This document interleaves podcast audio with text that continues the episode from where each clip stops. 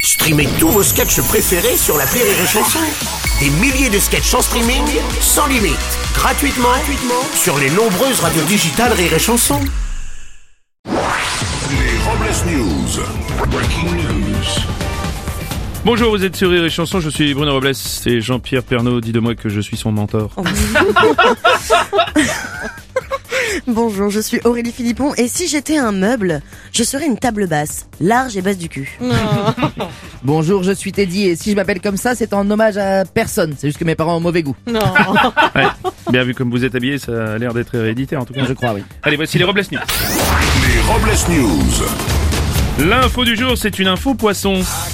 Alors, en effet, Bruno, des chercheurs ont découvert que les sardines devenaient de plus en plus petites. Ce phénomène est dû à une évolution de leur nourriture liée au changement climatique. Les sardines sont passées en l'espace de quelques années de 15 à 11 cm de longueur. Oui, bon, écoutez, euh, je peux les comprendre, hein, avec la, la fonte des glaciers, l'eau est devenue plus froide, euh, et moi je vois, j'ai le même problème quand je sors de la piscine. Enfin Bruno, c'est pas un problème d'eau froide parce que si je me souviens bien, vous y allez pour la piscine. Ah non, ouais. Euh, on va continuer avec une info sur les dinos. Aux États-Unis, une équipe de paléontologues a découvert dans l'Utah un fossile qui pourrait dater d'environ 300 millions d'années. Un fossile de 300 millions d'années, mais comment c'est possible Les miens, ils tombent au bout de 15 jours. hein. Ouais, bien.